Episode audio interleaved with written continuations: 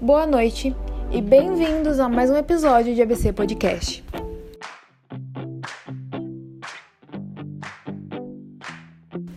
No episódio de hoje, trataremos sobre o tema de controle de constitucionalidade no Brasil. Hoje está comigo Marcela da nossa equipe. Oi, Marcela.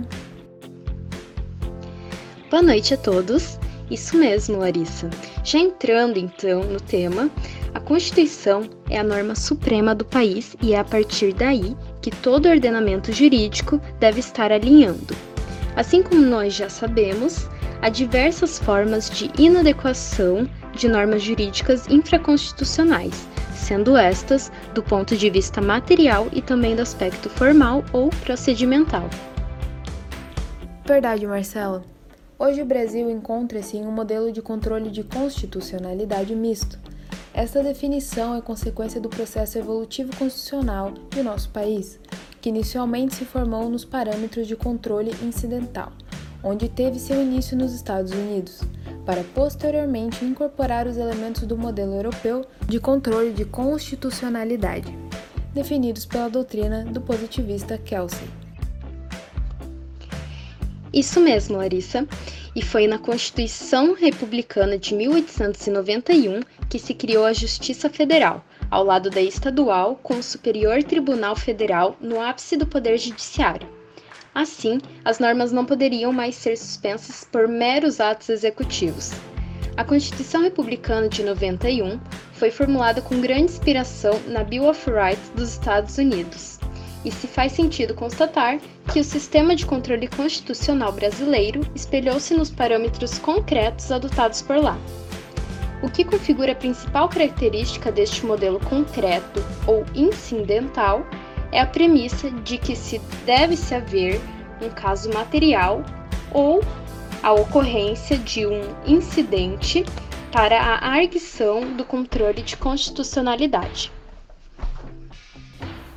Sim, sabemos que desde a Constituição Federal de 1988, nota-se a configuração de uma ampla gama de instrumentos para garantir a defesa de constitucionalidade, o que tornou o nosso país em um sistema de um controle de constitucionalidade misto, assim como também é em Portugal, onde o rol de competência descrito no artigo 103 são os legitimados a fazer esta arguição de ação de constitucionalidade e inconstitucionalidade. Isso mesmo, Larissa, você tem razão. Já a abstrata passa a se ter um papel dominante em relação ao controle de constitucionalidade ao já agora instaurado controle difuso, que seria utilizar mais de um modelo em sua atuação. Pois desde o amplo agrupamento legitimado para provocar a arguição da inconstitucionalidade por meio de ação direta de inconstitucionalidade, essa é a opção preferencial, pois permite que a inconstitucionalidade seja analisada antes de que casos concretos iniciem desde a primeira instância, o que pode vir a ser um processo muito mais prejudicial e lento.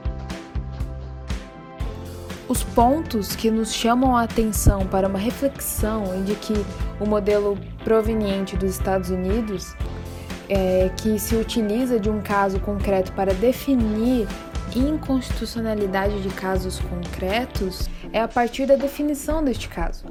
É, todos os tribunais são vinculados a agir segundo a definição desses casos, e isto gera uma segurança jurídica para todo esse sistema. É, mas o que nos causa desconforto é que é necessário um caso concreto para que todo o processo de remediação possa acontecer. Isso torna o efeito repressivo e incidental. Mas como poderia ser para que se pudesse antever a problemática a fim de mitigar danos a toda a sociedade? Acredito que a via mais assertiva para antecipar que ocorressem efeitos inconstitucionais seria a da aplicação do modelo abstrato, né? Já que neste pode se anteceder e que os efeitos das leis inconstitucionais surjam na esfera real. Os membros da CCJ e das comissões permanentes da Câmara e Senado têm papel importantíssimo no controle preventivo, ou seja, que previne que a lei inconstitucional seja promulgada. Isso mesmo, Larissa.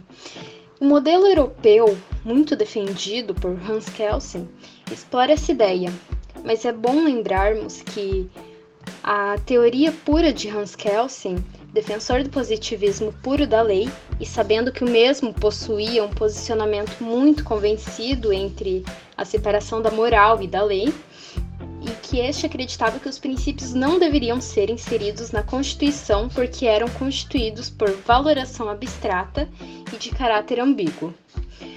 Então, como podemos aplicar tal modelo em nossa Constituição de 1988, a qual está permeada de fundamentos e princípios no início de sua criação? Os princípios dão força ao Poder Judiciário porque dão liberdade de interpretação, não é mesmo? Ah, é mesmo, verdade. É, como a nossa sociedade é cultural e sempre vem mudando, pode-se ver como algo a ser valorado esta possibilidade de abertura de interpretação. Visto que é impossível antecipar ao pé da letra tudo que pode vir a acontecer. O também positivista Hart, em contraponto a Kelsen, alega que é possível ter uma textura mais aberta da lei e que, apesar de ainda manter a separação entre moral e lei, ele reconhece que não estão desligados entre si, pois permeiam-se no social. Mas esta é uma questão bastante filosófica e precisamos explorar mais uma pauta aqui no nosso podcast, não é mesmo, Larissa? Sim, e vemos que há uma diversidade de ações constitucionais próprias do modelo difuso e ainda é complementada por uma variedade de instrumentos voltados ao exercício de controle abstrato de constitucionalidades pelo Supremo Tribunal Federal, como a ADI, ADO, ADC e ADPF. Isso mesmo, Arissa. Agora vamos trazer um exemplo de lei da cidade de Balneário Camboriú, que sofre ação declaratória de inconstitucionalidade 1641 de relatório do ministro Teori Zavascki. O STF declarou a inconstitucionalidade do artigo 95 da Lei Constitucional Estadual 412 de 2008, no que incluía no regime próprio de previdência social, que seria o sistema de previdência específico de cada ente federativo que assegura no mínimo os benefícios de aposentadoria e pensão por morte dos seus segurados, ou seja, dos servidores titulares de cargo efetivo e de seus beneficiários. Também cartorários extrajudiciais admitidos antes da vigência da Lei Federal 8.935 de 94. Realmente, Marcelo, é algo a se pensar quando se trata de inconstitucionalidades em uma lei, né? Sabemos que, sendo uma ação direta de inconstitucionalidades, teria como objetivo a declaração de leis e atos normativos federais ou estaduais que teriam sim ali uma inconstitucionalidade, né? Todas as decisões da ADI teriam efeito ex tunc, né? Além de ter efeito vinculante para todo o poder judiciário. Deve-se ressaltar que o STF pode declarar a inconstitucionalidade a partir do trânsito em julgado, né? Como efeito ex nunc também nem em momento posterior ao trânsito em julgado com efeito futuro, sem a pronúncia da nulidade da forma e seus efeitos retroativos. Certo, Larissa. E ainda falando de controle de inconstitucionalidade e constitucionalidade, podemos fazer aqui uma comparação entre o Brasil e os Estados Unidos como controle incidental ou concreto de constitucionalidade americano que funcionaria depois da declaração de inconstitucionalidade. Ou seja, após o Supremo declarar a inconstitucionalidade incidentalmente de uma lei municipal, estadual ou federal, comunica ao Senado. E assim, o Senado delibera e decide pela suspensão da execução desta lei, Logo, esta lei poderá ser retirada do ordenamento jurídico a partir da decisão do Senado. Outra possibilidade é o Senado não retirar a lei, não atuar. Segundo o entendimento do Supremo, se o Senado não agir, não atuar, não haverá nenhuma sanção, pois não tem obrigação de atuar. A lei continuará no ordenamento jurídico ela foi retirada apenas naquele caso concreto. E assim, todas as vezes que houver necessidade de um novo pronunciamento judicial, o Supremo vai ter que se pronunciar novamente sobre aquela questão já vista. Isso é, portanto, um foco de insegurança jurídica. Essa atribuição ao Senado, em sua formulação de 1934, mostra a preocupação nas funções típicas e atípicas dos poderes e a sua manutenção. Verdade. Já o brasileiro seria o controle de constitucionalidade misto, que pode ser, ou seja, um modelo difuso e concentrado. O controle de constitucionalidade se daria por meio do CTF, pelas ADI, ADO, ADC e ADPF, onde sofreu reformas a partir da Constituição Federal de 1988, onde foram também inseridos no controle o mandato de injunção, o mandato de segurança, bem como ação direta de inconstitucionalidade por omissão. Controle difuso de constitucionalidade adotado pelo Brasil colabora para que os juízes ou tribunais declarem a inconstitucionalidade de leis ou atos normativos sem que se tenha restrições aos processos. Verdade, Larissa. No sistema de controle difuso de constitucionalidade se diferencia do controle concentrado, basicamente porque no sistema de controle difuso qualquer juiz pode declarar a inconstitucionalidade incidental de qualquer lei ou ato normativo do poder público, tendo efeito tal decisão somente inter partes. O modelo de controle concentrado de constitucionalidade das leis é caracterizado por possuir efeito vinculante e eficácia erga omnes, e sua incidência geralmente ocorre em normas em abstrato. O controle ocorre na via principal e se concretiza por intermédio de ação direta de inconstitucionalidade, no qual visa garantir a defesa do conteúdo constitucional de forma objetiva.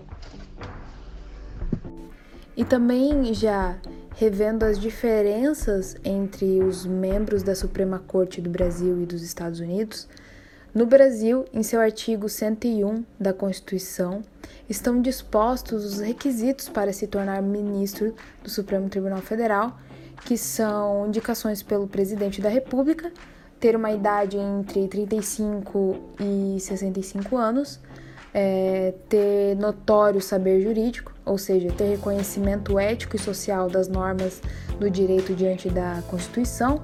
Além disso, é necessário ter uma reputação ilibada, né, definido pelo CCJ como qualidade de pessoa íntegra e ser brasileiro nato conforme o artigo 12, inciso 1 da Constituição e mandato até de 75 anos. Nos Estados Unidos, os membros da Suprema Corte Americana é composta por nove juízes. A Suprema Corte Americana é desde 1788 a principal autoridade jurídica do país, responsável por interpretar e decidir questões com base na lei federal e na Constituição.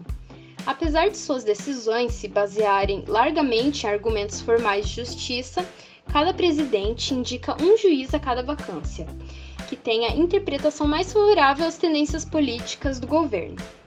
Os juízes do Supremo têm mandatos vitalícios, a menos que renunciem, se aposentem ou sofram impeachment, mas nunca houve um caso do tipo.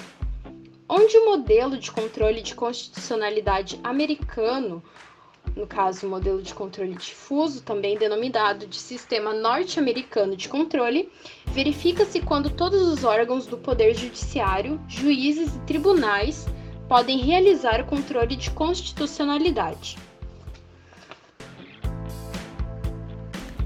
Verdade, Marcela.